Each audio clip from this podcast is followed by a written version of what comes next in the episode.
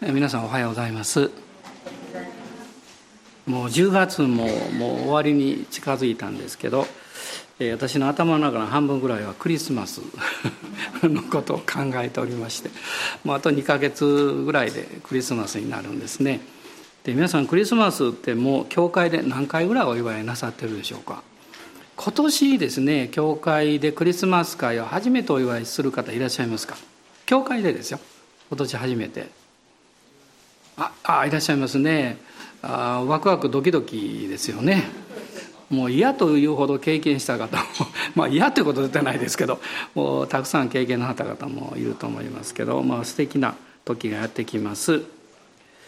で今日は、えーまあ、まず聖書の箇所をお読みしたいと思うんですがヨハネによる福音書の一章の28節から37節です。ヨハネによる福音書の1章の28節から37節。ご一緒にどうぞお読みになってください。このことがあったのはヨルダンの川向こうのベタニアであった。ヨハネはそこでバプテスマを授けていたのである。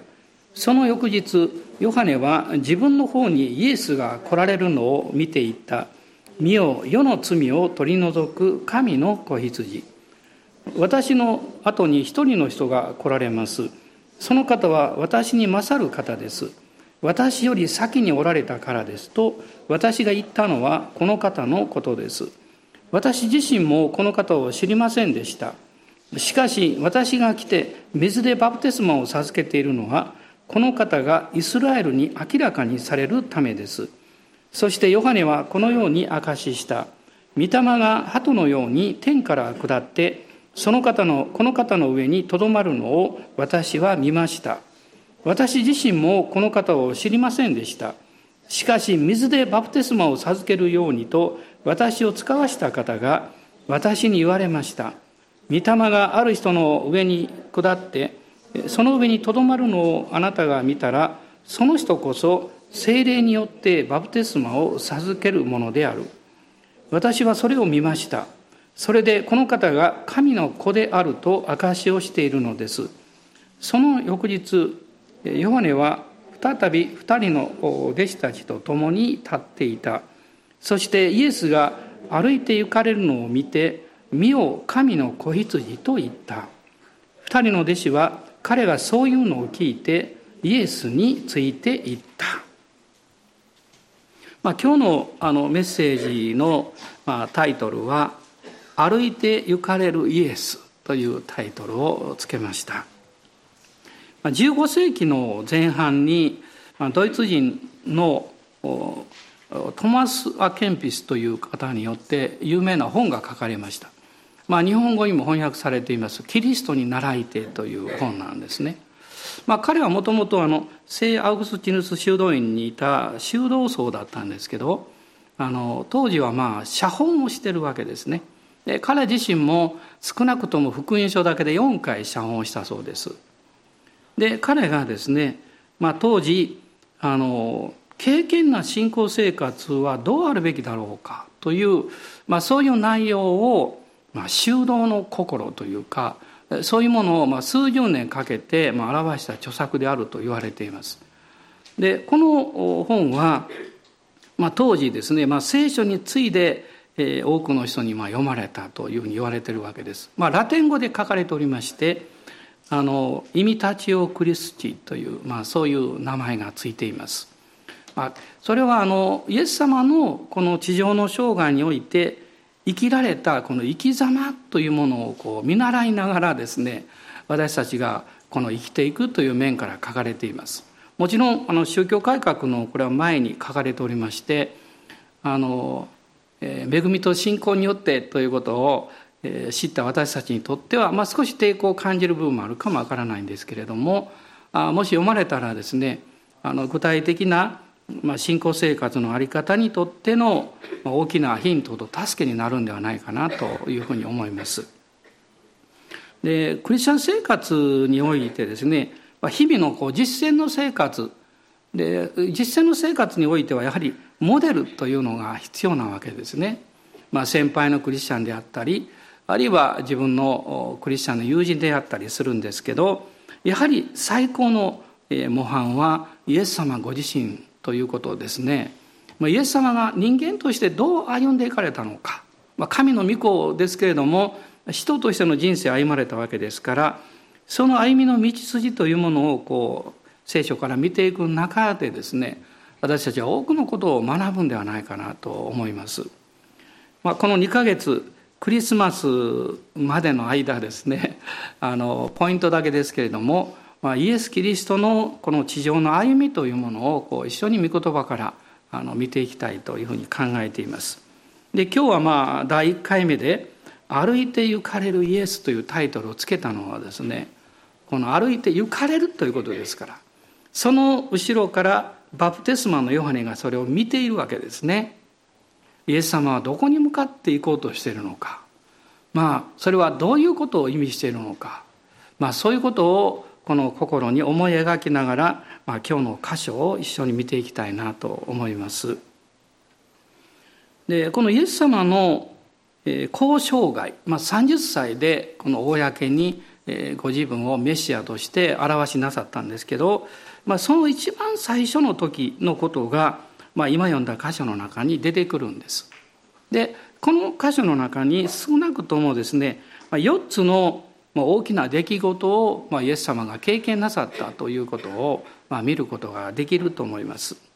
まず一つはイエス様ご自身がヨルダン川で洗礼を受けられたということです。でこのイエス様のこの受洗についてのあの洗礼を受けられたということはマタイとマルコとルカの福音書に書かれているんです。でヨハネはそういう表現は取っていないんですがあのヨハネだけがですねどの辺りで洗礼を受けたのかという場所について記しています。まあ、それがさっき言いました一章の28節に書かれていたんですね。ヨルダンの川向こうのベタニアであった。ヨハネはそこでバプテスマを授けていたのである。この言葉の中にですね実はイエス様も洗礼を受けられたんだということがまあ入ってるわけです。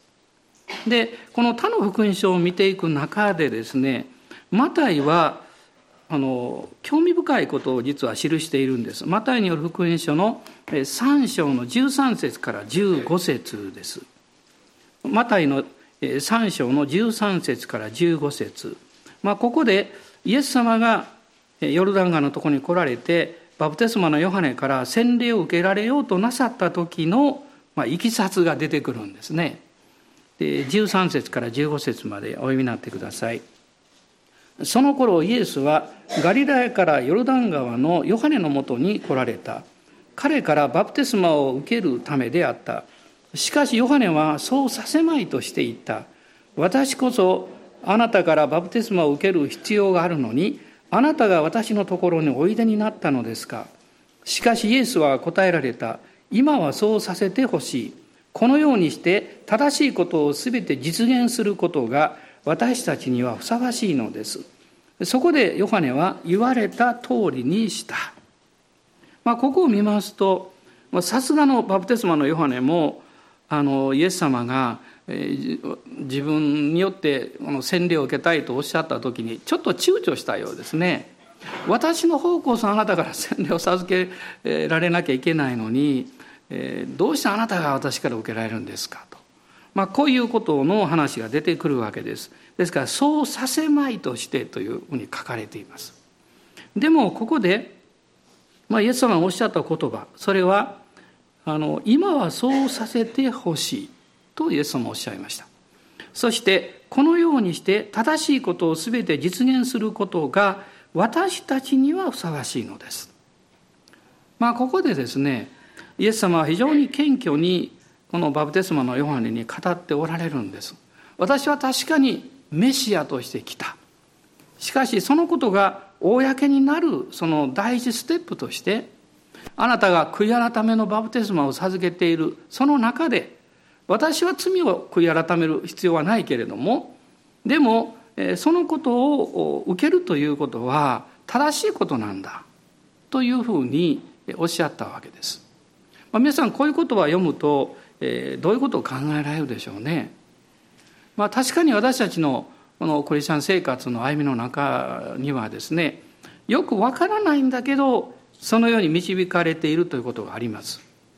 あるいは自分の中で、えー、その自分のこの理に合わないでも神様の導きなんだろうなということは感じているその時どうするんでしょうかねそれはこのイエス様がバプテスマのヨハネにおっしゃったような決断がいるんでしょう。でこのことは神様に導かれている正しいことだから自分の側の理解とか納得というものがどうであったとしてもそのように従っていくということです。まあ、イエス様の交渉外のスタートはまさにこういう姿勢だったんですね。ここにキリストのこのへりくだった姿というものを見るわけです。あの新約聖書でパウロはそのことを記しました。ピリピ人への手紙の2章の5節から8節です。ピリピ人への手紙の、えー、2章の5節から8節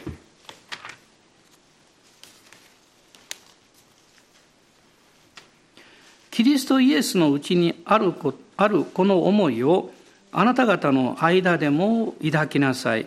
キリストは神の見姿であられるのに神としての在り方を捨てられないとは考えずご自分を虚しくしてしもべの姿をとり人間と同じようになられました人としての姿を持って現れ自らを低くして死にまでそれも十字架の死にまで従われましたそれゆえ神はこの方を高く上げて全ての名に勝る名を与えられました。まあ、ここでイエス様は、えー、神の見姿であられるのにと書かれていますね。人間としておいでになったイエス様も神の御子であるということには変わりはなかったわけです。でもその中でですね神としての在り方を捨てられないとは考えなかった。まあ、私はこのように考えるんだって私の立場はこうなんだという外側のまあ衣を脱ぎ捨てることを惜しまなかった。まあ、この社会っていうのはその人の着ているものによって付き合っているわけです。いわゆる立場そこに関わってくる権威中身はですね全く別の場合がよくあるんですね。ですから人間は恐れを持っていて自分のその外側に関わるコートを脱ぐことを不安があるわけです。何かそれによって自分のアイデンティティとか権威とか力を保持したいと思うわけです。イエス様は逆だったんですね。私たちも注意しなきゃいけないと思うんです。あの、クリスチャン生活が長くなると、それなりにその人が身につけているその人の神学が生まれてくるんです。その人の考え方が身につくんです。それはもちろんあの霊的生活を守るために必要ではあるんですけどそれを絶えずこの用いてしまうと周りを傷つけたり周りを潰してしまうことがあります。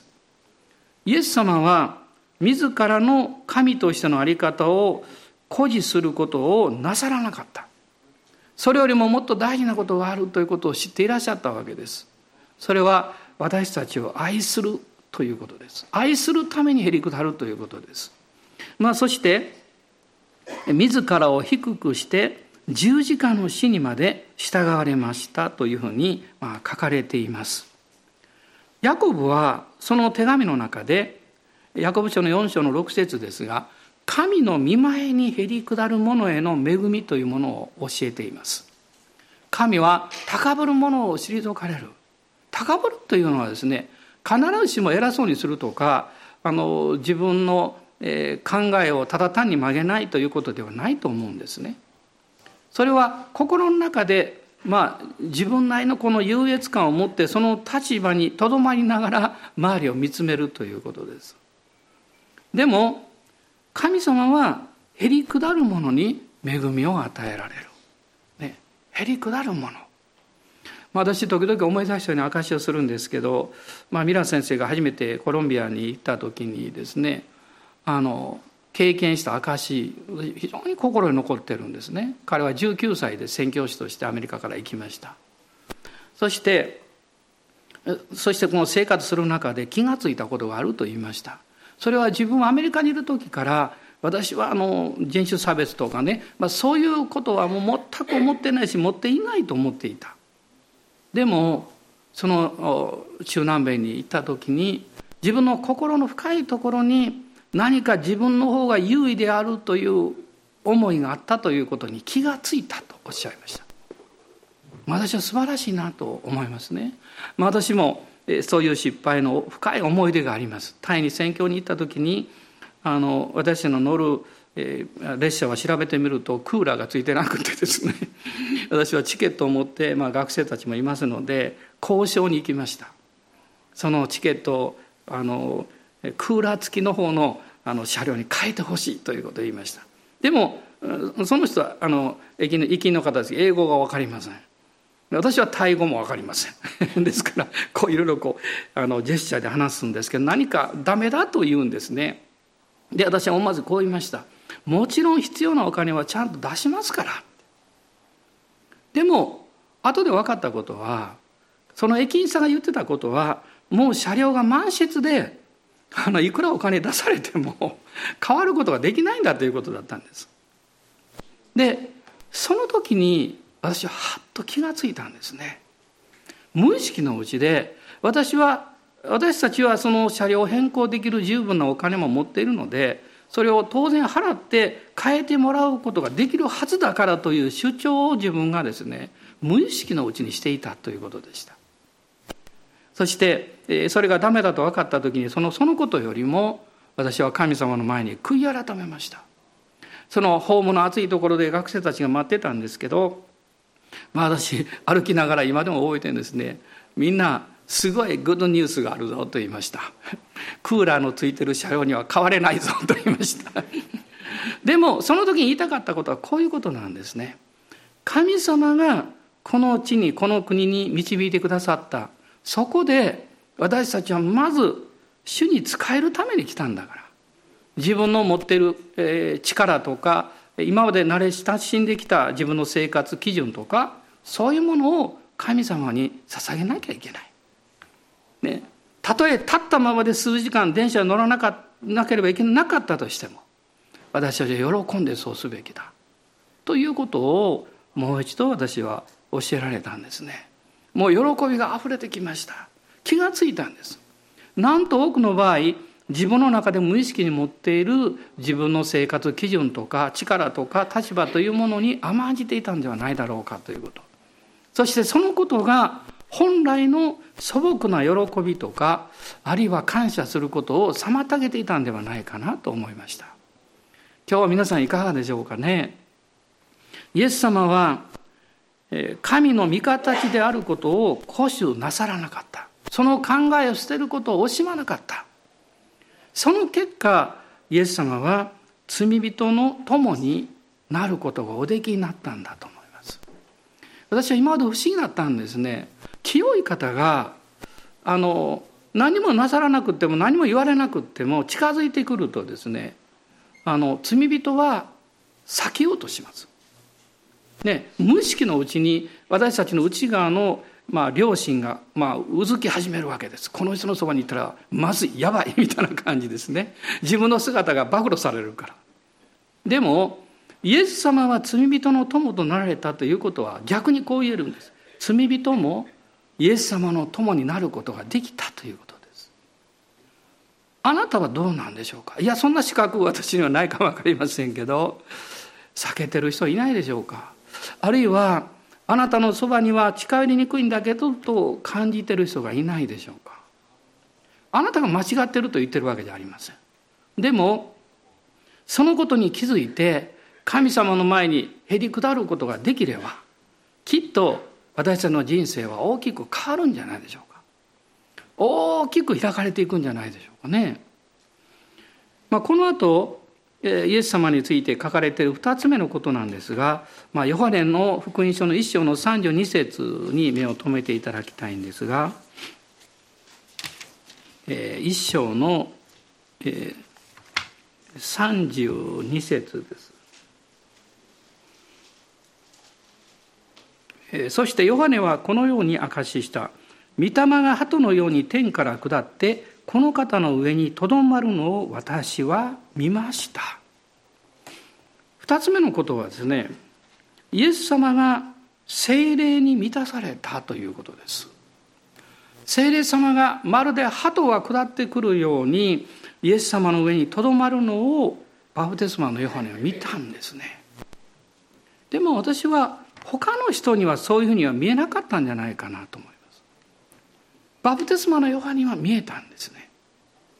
そしてその方がそのことがヨハネの心の中に先にすでに父が語っておられたことの証でもあったわけです。これは13節の中頃に出てくるわけです。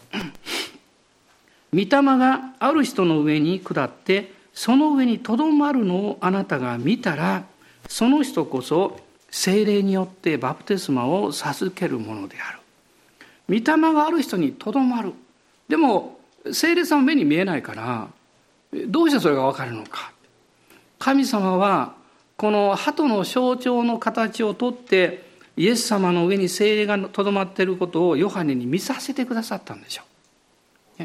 ペンテコステの日にはこの一人一人の上に炎のようなものが現れたと書かれています。あの聖霊様の働きは多様だと思います。で私はあの昔一度だけあの韓国のある教会の聖歌隊が賛美している、えその一人一人の上に炎が下っている写真を見ました。あることが人がたまたま撮ったらですね見えなかったんだけど現像したら映ってたって言うんです。で私はそれあのなんていうか模造したというかそういうものではないとすぐ分かりました。でもその人には見えなかったんです。でもその時非常に励ましを受けました。あなたは私がこの目で見えるか見えないか耳で聞くことができるかできないかそれは大きな問題ではないということです。大事なことはあなたが信じるのか信じないのかということです。主の御声に対して従う心を持っているのか従いたくないといろんな理由言い訳をしているのかということじゃないでしょうかね。ヨハネは、えー、メシアが来るそのことのために自分の生涯を捧げた人です。彼はお腹の中にいる時お母さんのお腹の中にいる時マリアさんのお腹にまだおられたイエス様と出会ったわけです。ね、でも実際にはここを見ると私はその方を知りませんでしたというふうに彼は語っています。つまりこれはですね私の人間的な理解や知識においては全く分からなかったことなんだと彼は言ってるんです。でも精霊によって霊的な目が開かれて啓示が与えられた時にああこのイエスという人物、まあ、当時はイエスという名前は普通の名前でしたからたくさんのイエス君がいたわけですよ。あのイエスって呼んだら何かああって手を挙げたでしょうね。でもここにおられるイエスという人物はキリストである。ね、イエス・キリストであるということを彼が霊的に理解したわけですね。そして精霊が望まれたということを彼は目の前でまあ見たわけです。イエス様は神の御子でいらっしゃいましたけれどもしかし精霊によって油注がれ満たされる必要がありました。あの使徒の働きの10章の38節を開いていただけますでしょうか。使徒の働きの3章の 10, あ10章ごめんなさい10章の38節です。まあ、このところでイエス様がどういうふうにしてミニストリーをなさったか働きをなさったかということをあのルカは書いてるんですけどそれはナザレのイエスのことです。神はこのイエスに精霊と力によって油を注がれました。イエスは巡り歩いて良い技を行い悪魔に虐げられている人たちを皆癒されました。それは神がイエスと共におられたからです。精霊と力に満たされて油注がれた。この方のことをここでキリストとはもちろん言ってません。ナザレのイエスと言ってます。つまりそれは人間となられたイエス様この人として人の間で働きをなさるそのためには絶えず精霊と力に満たされている必要があったということなんです。そしてこのことが明確に起こったのがこの洗礼の後であったということがまあ分かるわけです。まあ、そしてまあ、興味深い一つのことはこのヨハネによる福音書に戻りたいんですけどヨハネの一章の34節でヨハネが言った言葉なんです。34節です。私はそれを見ました。それでこの方が神の子であると証しをしているのですと書いています。あのヨハネはですね目の前に現れたイエス様が、えー、洗礼を受けられてそして精霊が下って精霊に満たされたその瞬間にヨハネも精霊に満たされてるんです。まあ、これはあのルカによる福音書のあのまた彼が母の胎にいた時に経験したことと同じなんです。マリアさんが挨拶をしてその声を聞いた時にエリザベツは精霊に満たされと書いてます。そしてそのタイにいたバプテスマのヨハネがもう喜び踊ったと書かれてるんです。赤ちゃんのお腹の中にいる赤いやごめんなさい赤ちゃんの中にお母さんのお腹の中にいる 赤ちゃんがですね踊るってどういうことなんでしょうね。暴れ出すんでしょうね。思わず「いたたたた」って言いたくなるんでしょうね。でも彼はまだ自分の意識がはっきり分かっていないその時に精霊に満たされているんですね。でもその時にエリザベツが告白したんです。どう告白したんですか？自分の親戚のマリアが来たのに彼女はこう言いました。私のところに主の母がおいでになるとは。と言いました。誰が教えたんでしょう？聖霊様が教えたわけです。同じことがこのイエス様が洗礼を受けられた時に洗礼を授けたヨハネも聖霊に満たされてるんです。そして見えたんです。ね。だから彼は私は見たって言ったんです。そしてこの方が神の子であることを証ししているのですと彼は言いました。つまり精霊があなたに望まれる時にあなたのこの霊的生活の一番の理解は何かというとイエス様が神の御子キリストであるということを知るということですのヨハネの第一の手紙の5章の20節を見ていただきたいんですがヨハネの第一の手紙です。5章の20節。まあ、もし皆さんご自分の聖書であれば 印をしてください。教会の聖書に印しないように。20節ですね。また神の御子が来て真実な方を知る理解力を私たちに与えてくださったことも知っています。私たちは真実な方のうちにその御子イエス・キリストのうちにいるのです。この方こそ誠の神永遠の命です。ここでヨハネ、これはあのバプテスマのヨハネじゃありません。ね、あの十二弟子になったヨハネですけど、神の御子が来て真実な方を知る理解力を私たちに与えてくださると書いてます。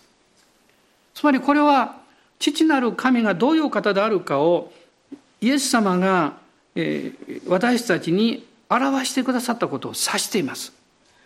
そしてイエス様が父の心を信じる人々の中に精霊によって届けてくださっています。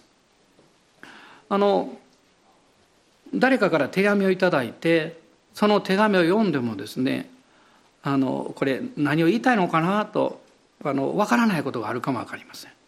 その瞬間に皆さんどう考えますか？それを書いた人のことを考えるはずなんです。その文字の内容だけ読んでるとどういう意味かなとわからないこともあるんです。でもそれを送ってくれた人のことを思い浮かべて考えた時にわかるんです。あああの方がこれを書いてくれたんだからこういうことを私に伝えたいんだろう。イエス様は父なる神様の手紙そのものです。でもその手紙の内容を通して父の心をあなたに明かしてくださって理解させてくださるのは精霊様の働きです。まあ、ヨハネはですからそのことをここで語っています。第一コリントの12章の3節を見ていただきたいんです。コリント人への第一の手紙の12章の3節です。12章の3節ご一緒にどうぞ。ですからあなた方に次のことを教えておきます。神の御霊によって語る者は誰もイエスは呪われよということはなくまた精霊によるのでなければ誰もイエスは主ですということはできません。あなたがイエス様を信じられるのは精霊があなたのうちにおいでになったからです。いや、私まだ信じるって言った覚えないんですけどっていう人もたまにいます。でもよく考えてください。あなたがどこかで家でかもわからない。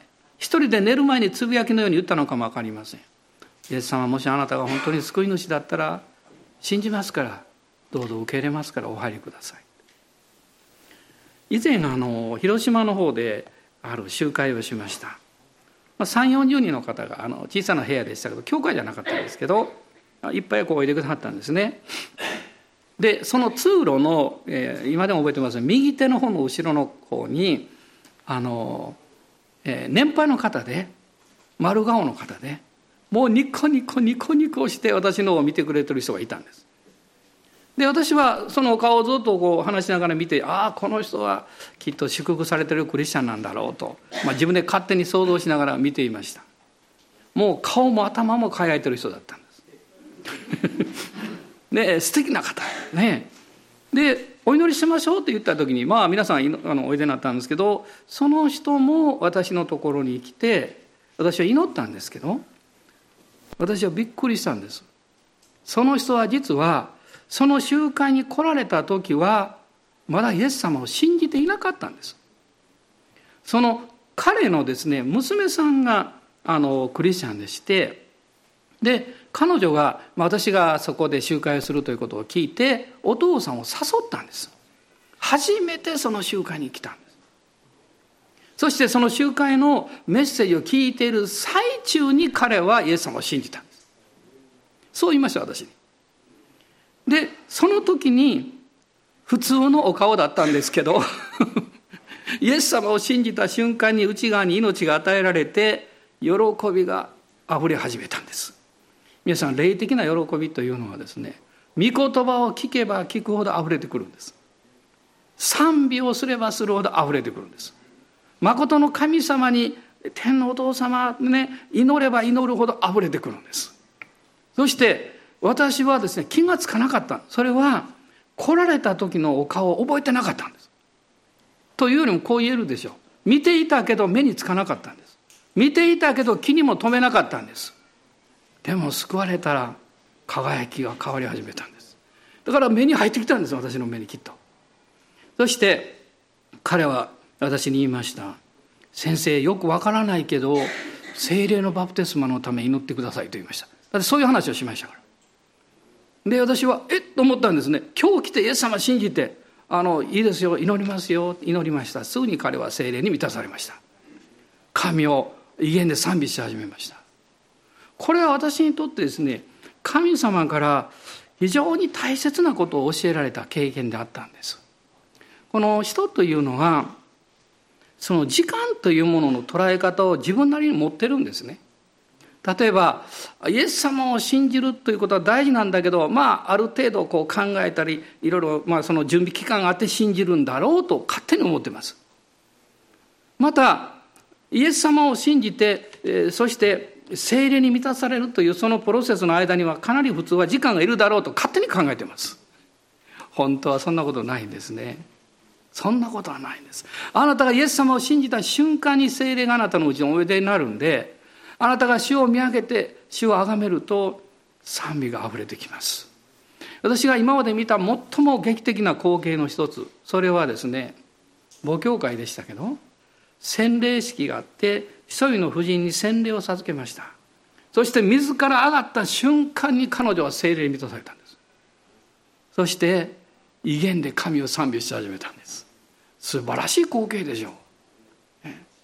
もうすでにその内側に精霊がいらっしゃったのでもちろん誰でもイエス様を信じた人は神を崇めることができるんですが多くの場合はその人の持っているこの知性の考え方がそれを妨げるんです。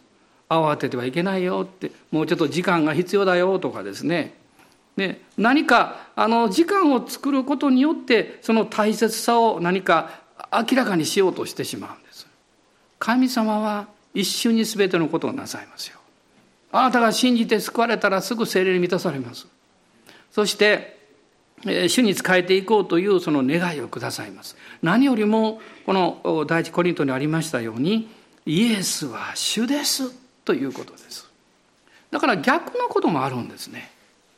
あなたがあまりにも人間的に熱心になりすぎてあるいはあの聖書の知識を先に詰め込みすぎてですね。あのイエス様が主であるという命の告白が後回しになることがあるんです。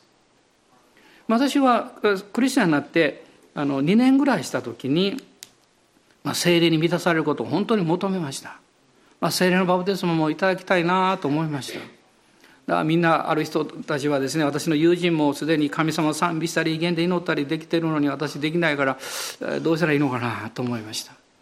でも祈り会があったんですけどそこに行ったけど何かすぐにこう自意識が働くんですね。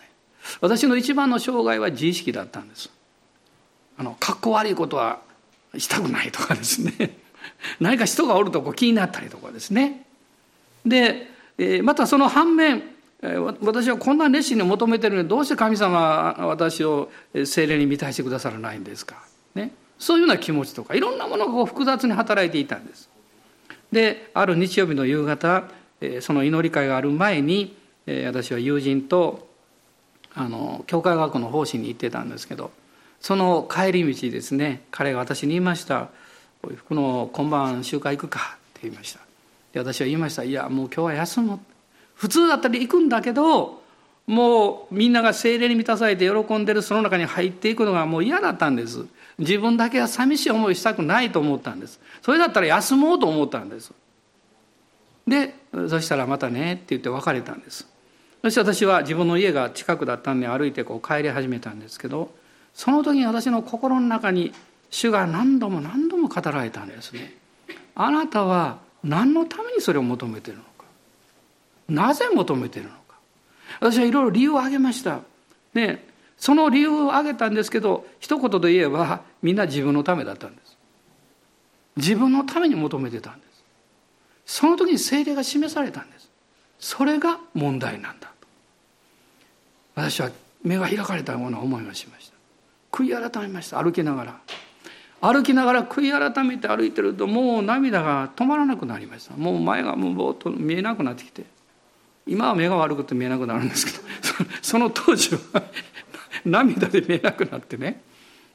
この涙をこう拭いながらですね歩いてましたら気が付いたらバス停の方に向かってました。私の思いが変えられた時に私を主はもう一度教会に今晩行くように導いてくれた。でもその時に大きな変化が起こったんです。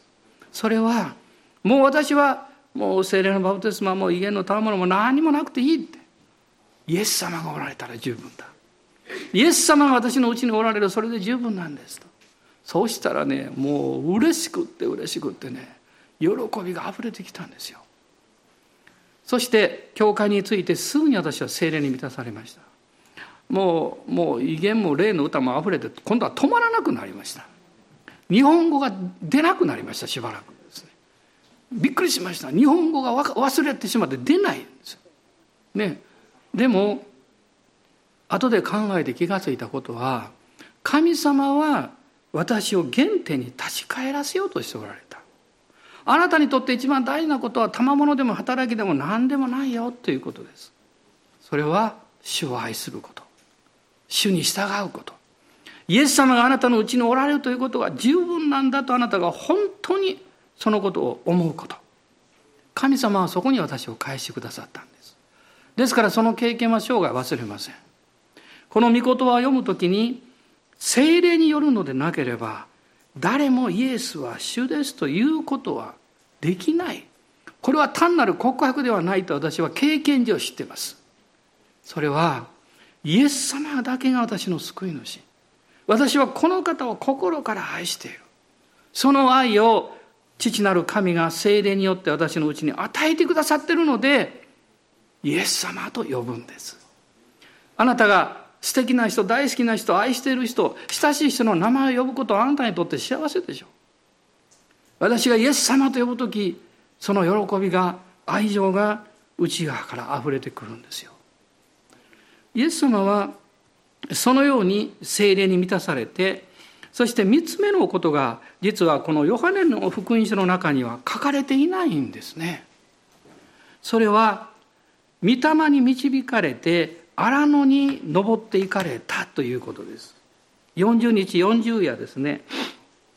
荒野において悪魔の試みを受けられた。マタイもマルコもルカもそれを記しているんですが、ヨハネだけは不思議にそのこと書いてないです。で、順番からいくと、ヨハネの福音書の一章に戻っていただきたいんですけれども実は28節と29節の間にこの荒野の誘惑の出来事があったというふうに考えられます。イエス様は荒野に導かれて、まあ、3つの試みを受けられました。その試みの内容についてはマタイだけが詳しく書いてます。一つは石をパンに変えようと。まあ、それは何によって生きるのかというこれは誘惑だったんですね。だからイエス様は人はパンのみによって生きるんじゃないよと。神の口から出る一つ一つの言葉によって生きる。そうおっしゃいました。二つ目に悪魔はあの神殿の、高いところにイエス様を連れて行ってそこから身をないようと。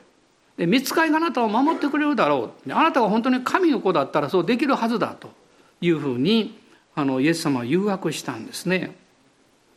まあそれは、えー、自我の試みです。何か自分にできることを先にやってしまう。主の御声を聞くよりも自分でやろうとすること。神様から時には導かれていることであっても忍耐して待ち望むことができないのでさっさとやってしまいたい。アブラハムがそうでした。もう彼は失望していました。神様から約束されてる子供が与えられない。ついに彼彼はですね奥さんの16章を見ますと言葉に耳を傾けました。奥さんが言ったんですね。私の女奴隷からこう見なさいって言ったんです。御言葉はこう書いてます。アブラアブラムは、えー、サライの言うことに耳を傾けたと書いてます。神の言うことではありませんでしたヨシュたちもそうです。戦争31人の王様に勝って、もう本当にこうちょっと安心感が出てきたんでしょう。その時に、あのある地域の人々がやってきて嘘つきました。騙されました。ね、騙されたんですね。で、彼らを滅ぼさないように約束しました。その時にも聖書はこう書いてます。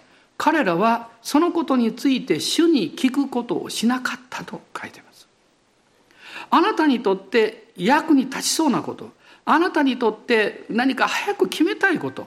あるいはその方が自分にとっていいんじゃないかなと思われることは往々にして主に聞くことを忘れてしまいます。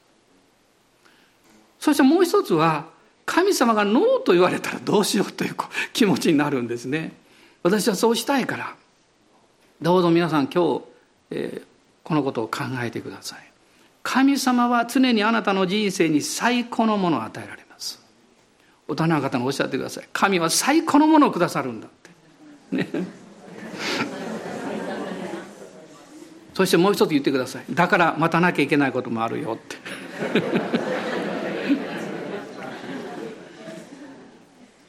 三つ目にですねサタンはあのイエス様を、えー、この世の映画を全部見せてですね試みたんですね。こう言いました。もしあなたがただ一回でいいから私にひれ伏して拝むならこの世の全てをあなたにあげる。つまりこれはイエス様が人類そして世界をあがらうために来られたという何か手に入れるという点においては目的が合うわけです。方法が間違ってる。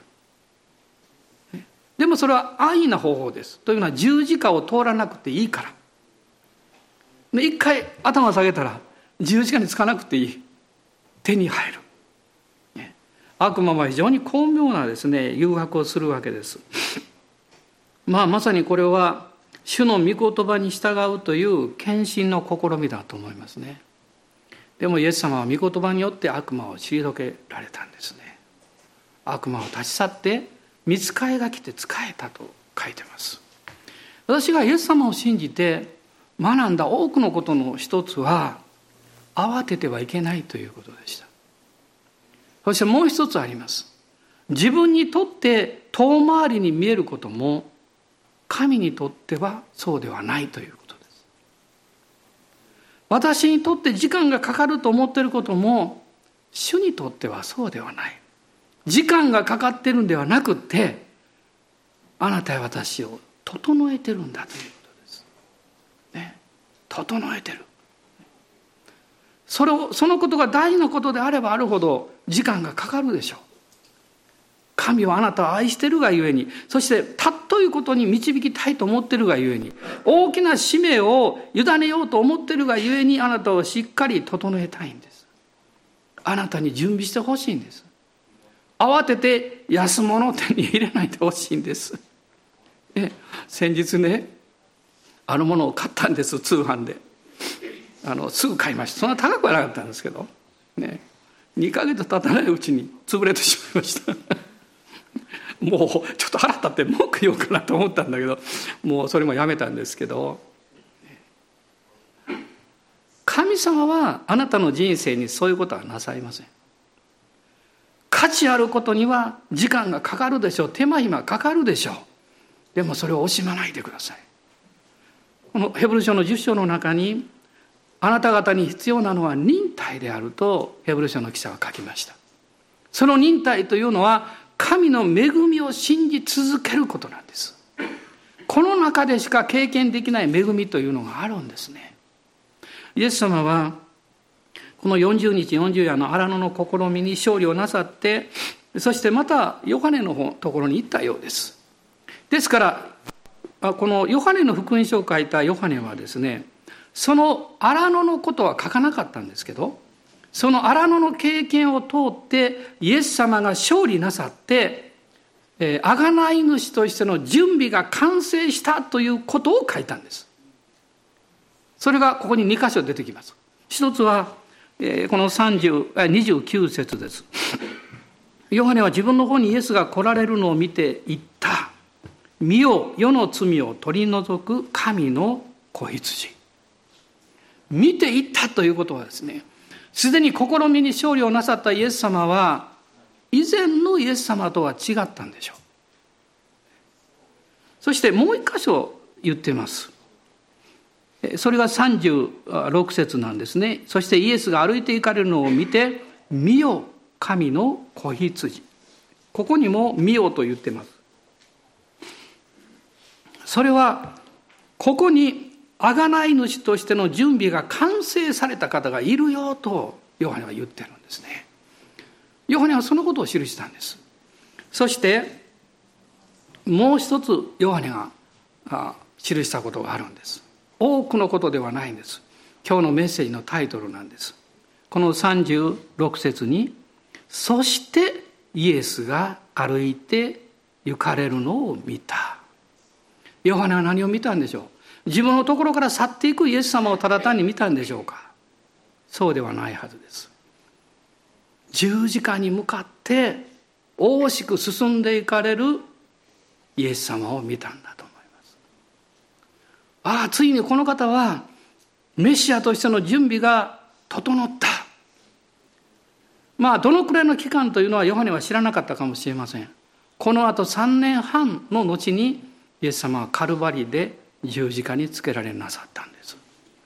でもヨハネは後ろ姿を見ながら思ったでしょう。もう賛美したでしょう。もう神を褒めたたえたでしょう。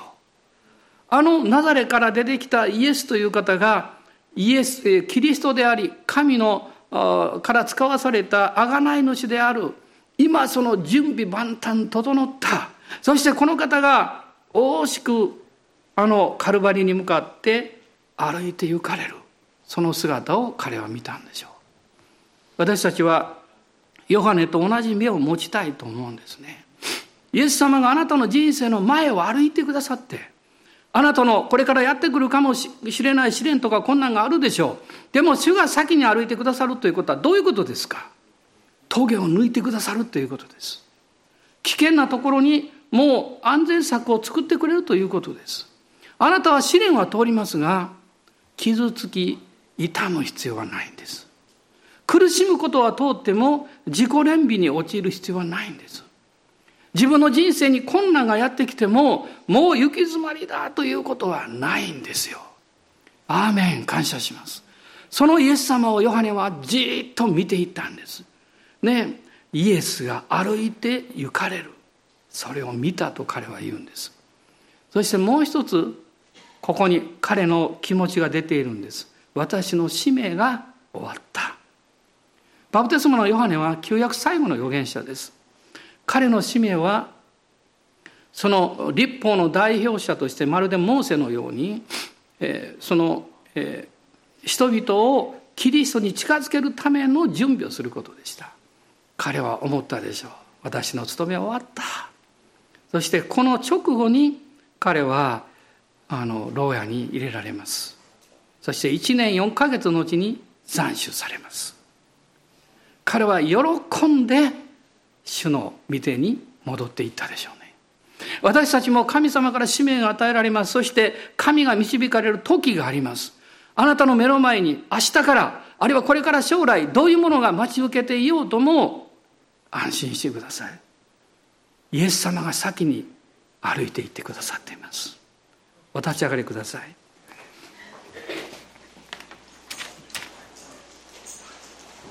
アーメン。感謝します。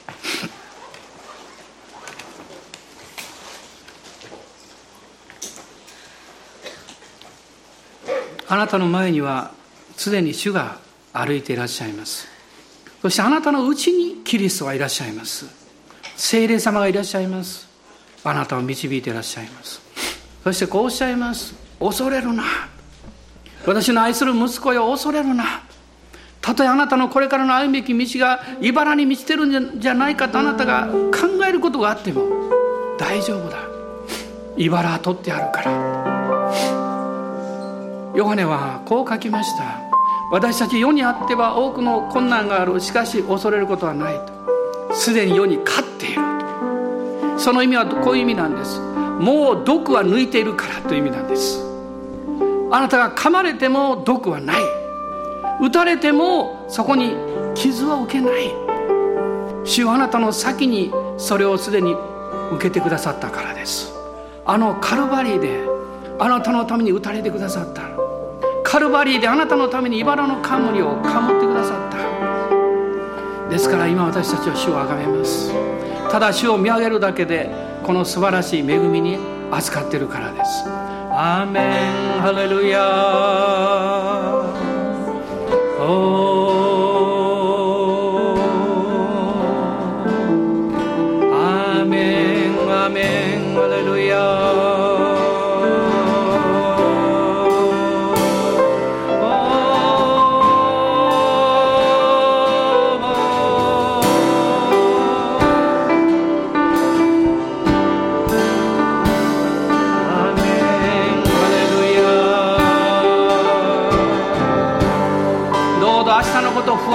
ないであなたの将来に恐れないでください。